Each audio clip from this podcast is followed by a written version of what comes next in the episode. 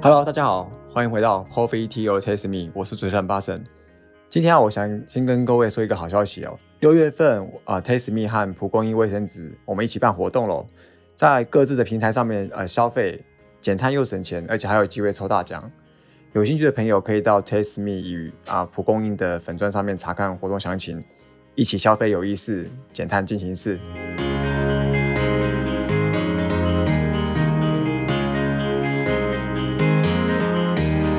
欢迎再回到我们今天的节目。今天我们非常开心哦，我们邀请到真主丹，就是大家知道那个真主丹，就是连锁饮料店的那个真主丹，你大家可附近都会看到的那家，他们最厉害的那个黑糖珍珠奶茶。我们这次邀请他们的董事长高永成来我们节目啊，跟我们分享这个永续。那大家一定很好奇，为什么饮料店跟永续有什么关系？对，那这个地方就是可以让大家卖个关子。那这个待会听下去就知道，说我们怎么样去。一个连锁饮料店怎么样跟永续这件事情有办法做一个很好的一个结合？那那我们现在来欢迎我们高董事长。Hello，主持人好，各位听众大家好，我是真主丹创办人高永成。今天很开心可以来到这边，然后跟大家分享永续这个议题。对，在这个之前呢，我们想要请那个高董事长让大家了解一下这个真主丹这间公司。好，呃，真主丹。今年迈入第十三年，但是我相信很多听众或是消费者其实都不知道真主丹已经经历了十三年了，迈入第十三年。对，其实我们是从摊贩起家，在二零零九年开始决定要创业。那二零一零年，我们花了一年的时间研发，所以在一零年的时候成立了第一个在士林夜市我们的第一个摊贩，那就是开启了我们的创业之路。对，那今年第十三年，所以我们经历了非常多。那我们也是在。大概是二零一六年的时候开始发展加盟连锁事业，然后是在二零一八年成功跨足到海外市场，香港是我们的第一个海外据点。所以，嗯，今年十三年，我们总共在海外布局了大概十个国家的发展。对，那当然期待真主丹未来的发展，可以让全球的华人朋友们、全球的朋友都可以在海外旅游的时候都可以喝到台湾味、台湾的饮料。哦，这这是非常远大的一个目标。当然，因为刚刚听到他们十三年了，因为其实老实说，我自己真的不知道他们有十三年这么久。真的是这三四年才慢慢浮现到大家家里的附近，品牌才出现。他们品牌再造也很成功，那大家还蛮记得。那在这之前，我想问一个问题，可能也帮大家问。嗯，我每次看曾祖章都觉得很像看到曾祖母。对，那 这个是真的有选过的吗？呃，其实没选过，因为还是故意，就是看的珍珠母，完全没有刻意，其实就是朋友设计，设计完，因为我就觉得它是单嘛，所以我完全不会觉得它是母。但是因为太多客人就是专程来问我说这是什么字，然后甚至他们还打赌，然后我遇过赌过最大的是一对情侣，然后折返回来没有要买，他只是上前来问我说，哎，请问一下这个是什么字？然后我就知道他们大概要干嘛，我就问他说，所以你们是打赌吗？他说对，我问他你赌多少，他们赌一千块，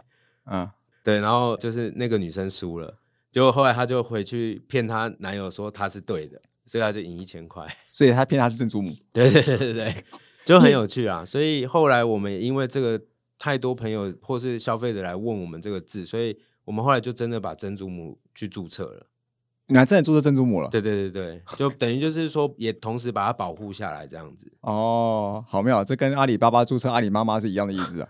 对，好，OK，那我们回到这个永续啊，就是因为我觉得刚想解答一下大家的疑问，我想，因为我自己也想很久，刚好直接问到创办人是最最直接的。那我想了解一下，就是永续这件事情，刚刚提到，哎，永续跟你们这个呃饮料店这种连锁事业啊，怎么样去做一个结合？你认为这个东西是属于一个？真的是我们企业责任吗？还是说它是因为这个市场上这个消费的趋势，还是说因为政府慢慢在推这个永续，那你就是要企业跟着做？你觉得这个你有有时候有什么看法？我自己是支持的。举例像我们自己公司，我觉得我们算属于是中小企业，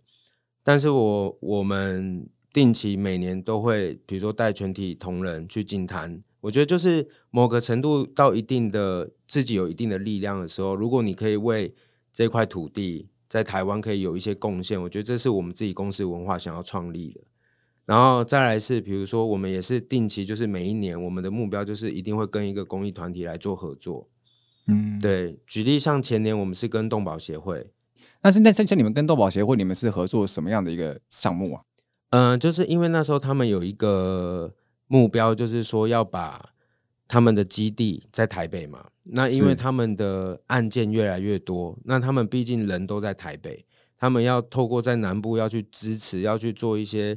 动物协助的时候，他们都要这样奔波，其实非常的劳累。然后，所以他们那时候就是发起一个希望可以在南部设立一个基地，OK，动保基地。对，那那时候我们就动用我们自己是连锁的力量，所以在我们自己的门市有做一些募资，是，比如说透过消费，我们买我们的饮料。那我们就会捐出多少钱，然后包括我们那时候做的所有的周边产品，就是环保吸管、环保一体的周边产品，我们就会把全数都捐去支持动保协会这一次的目的。哦，对，所以就是有做一个合作。了解。那你觉得这样的一个跟这些公益团体或是这种动保协会合作，看起来比较像是以你自身你的理念你想出发，其实也不是说真的要跟政策执行，还是说其实社会上一些消费的趋势有带动你有这样的一个想法吗？呃，其实我觉得跟政策没有直接关系，我觉得纯粹是我自己这创业以来经历的这个过程累积的，让我觉得，因为我自己有受贵人帮助嘛，是，那我觉得在我自己有力量的时候，我我也可以做出一些贡献，那我觉得这是对于自己的企业文化是所期待的，对，而且跟你的一些。合作的一些厂商或是你的员工，他们也会一起来加入这个行动，那他们也会更认同你的这个整个企业的理念。对，会就是像去年做的是跟快乐学习协会，对，那因为其实他们的宗旨是要帮助偏乡的孩子，因为我们对孩子，我觉得我们有去现场服务过，就觉得很不容易，他们的理念，嗯，所以我们去年就是发起，是说在冬季的时候，我们想要为他们这些基地的孩子捐出。让他们在圣诞节也有能够得到一件新的保暖的外套，所以我们那时候发起这个活动，我们最后募资到捐出了五百多件外套，所以我觉得那个对我们而言是其实是一个蛮大的力量，觉得自己真的也为这个台湾有做一些事情，就是有真的有达到一些成就，虽然没有到很大，但是对你还是有一抽用你们的连锁加盟这个力量，然后去帮忙到完成的一些事情。对我觉得这个部分最感动的是。我们自己做的开心，但是我看到每一位同仁参与在其中的时候，最后看到这个成果，对，然后看到这些孩子的笑容、满足的样子，我觉得那个是很无价的。嗯，所以感觉这件事情跟什么消费趋势啊、企业责任跟都没什么关系，主要是你自身你自己过去的经历来激发你想要做这件事情的动力。对，哦，那这样子啊，因为其实像这个永续啊，它其实不单单就是因为刚刚提到比较像是这个企业责任，就是 CSR 的部分，就是说。我们要做企业做一些公益相关的，那其实我们谈到永续，其实它比较像是一个，嗯，因为毕竟你们算是也是一个食品制造业嘛。那食品制造业一般永续都会指的是你要减碳或者用一些节能。那这样的话，把如果把这样一个减碳节能做永续，以食品制造业的永续的这个定义来说的话，这样会不会增加你们的一些营运成本？就是要把减碳节能，或者是说你要怎么样做一个呃碳中和这种，真的我们所谓真的在讲永续这件事情的时候，会对你们造成一些压力？你怎么看这件事情？呃，其实压力非常大。举最简单的，就是在我们自己这个饮料这个手摇的产业，比如说现在开始要提倡环保，可能开始慢慢政策下来说，开始不能使用塑胶吸管，因为环保议题，开始不能使用这些塑料。但是相对的反应，在这些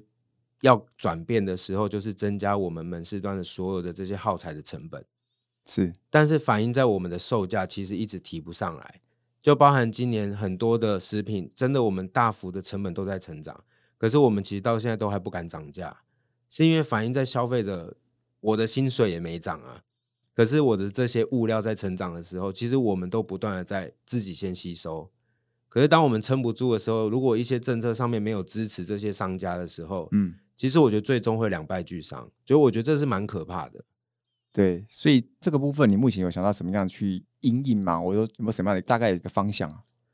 呃，我觉得以现况来说的话，因为政策还没有强制规定我们这个产业要更换这些耗材，对对，但是它有一个时效性，迟早会换。对，那相对真的在换的那个 timing 的时候，可能就是我们的成本就必须要转嫁在消费者身上。嗯，对，这这是势必的，不然我们其实不断的成本增加，人事成本也在增加。对，那。不可能永远都是我们自己店家要吸收。那万一说如果你如果你们做不下去，大家就没有珍珠奶可以喝了。对对对，这其实会很可惜。对对对，就是本来有一个很好的一个饮料，结果因为政策一改，那你支持不下去，最后就不了了之就没了。蛮可惜。对一个品牌来说，那这其实再想一想，刚刚讲到品牌嘛，那我想说你在做永续，不管是或者是跟一个公益合作做环保这件事情，对品牌来说，你觉得有很大的帮助吗？或者甚至可以更吸引所谓年轻世代、更年轻一辈，也许比你我都更年轻。现在所谓的 Z 时代，嗯，可能二十五岁以下这种年轻人，会不会更有吸引力啊？我觉得绝对会。对，因为现在相对品牌竞争嘛，那现在市场的变化也非常快速。像近几年的趋势，其实就是在做品牌之间的联名跟结合，如何在市场上找到突破点，然后找到话题，然后找到让消费者看到不一样的合作的可能。对，所以我觉得某个状况你会看到是说，为什么有一些品牌可以跟这个品牌合作，它不断的其实就是在奠定品牌之间的高度。跟声量，对。对啊，所以我觉得这已经是趋势，所以品牌力是在企业来说，我觉得是非常重要的一环。是，那这样的话，像你刚刚做公益跟环保这一块，就是永续这这件事情，因为刚刚你们都是跟什么哎动保合作啊，还有快乐学习基金会，对，那跟他们在合作的时候，你觉得这些呃行销活动有没有帮助你们？就是哎，年轻人看到你们哎特别喜欢，然后他们可能更选择跟珍珠丹买东西，有这样的感觉吗？嗯，我这样子说，因为不是观察。其实，因为我们做这件事情出发点不在于消费者，我觉得是来自于我们本身想做。是，所以我最终的那个结果，如果真的反映在市场，就是消费者给我们的回馈是，哎，很支持我们，或是因为我们卖了这些环保的周边，然后因为我们最后是全数捐出去，他们愿意用行动来支持，其实是是很开心的，算是附加价值。对，附加价值。但是因为最终做这件事情是我们自己想要愿意贡献，嗯，虽然如果因为我们出发点是来自于自己，可以带动消费者的力量进来，我觉得那更更是我们所期望的。但是对你来说，它只是附加，并不是你主要的目的啊。对我这个行为不是用在于商业上，所以我自己想做，自己想做，就是我也希望公司的人认同这件事情，一起大家的力量一起集结来做。然后一起感受到你刚刚看到像小孩子，他们可能真的感受到那个真实的那个快乐。那你想要达到那个最后的结果，那至于是不是行销那些，或者有没有带来营收那些，其实没那么重要。对，因为很感动的是那时候，像我们捐外套出去之后，快乐学习协会他们就有把孩子他们的一些照片拿到外套的那些喜悦有拍下来，然后做成一个简短的影片给我们，就有点算是谢谢我们。嗯，然后其实就有同仁真的看那个影片就哭了。嗯，对，所以我觉得那个感动是很有力量的。所以像你们这样做这些公益啊，或一些永续的一些一些做法，那这样你们有没有觉得这些东西有内化到你们的一些员工身上？就是他可能会觉得，哎，开始在改变你的员工这个人，因为你们整个企业做这件事情嘛，那你带员工一起做，那有没有真的让他感受到这个变化，或甚至改变他？企业在推一些环保的一些做法，员工也会想跟着做。嗯，我们有一个案例就是。呃，我刚刚有提到，我们定期就是每年至少都会进摊一次嘛。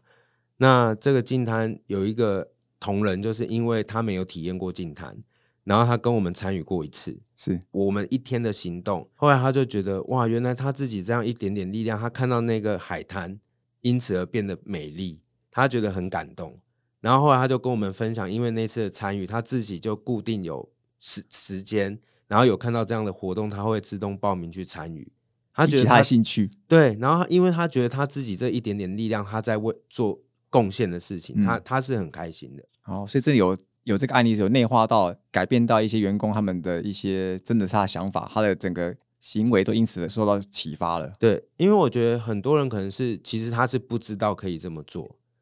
或是他没有这些没有这第一步。对，你让他开启这第一步。对。然后他就真的是自己就会自发性的去做很多这相关的事情。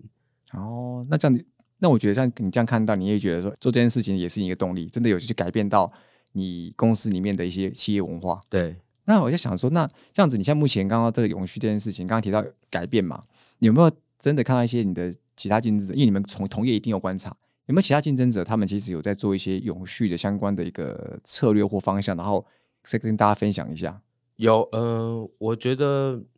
在我这个产业，我有观察到，就是说做的还蛮好的同业，比如说我举例米克夏，嗯，我就知道他长期有在做一个，比如说消费者满六买六杯，他就捐出六块，是，那他会把这个募资的金额放在他的官网，告诉所有消费者说，哎，他们做这个行动已经累积到多少的资金，然后用在哪里？哦，对我我就觉得像这样的，但是以我观察到有做这样的行动的品牌并没有到很多，但嗯是确实有品牌在做。对，可是我觉得某个程度是因为我们的力量在整个市场上其实是还是很微薄的，是所以我觉得甚至是我这边可以举一个案例，我觉得也很很酷，就是我们在前年也算是整个我们这个手摇业界的首创，我们跟同业联名，就是跟万波，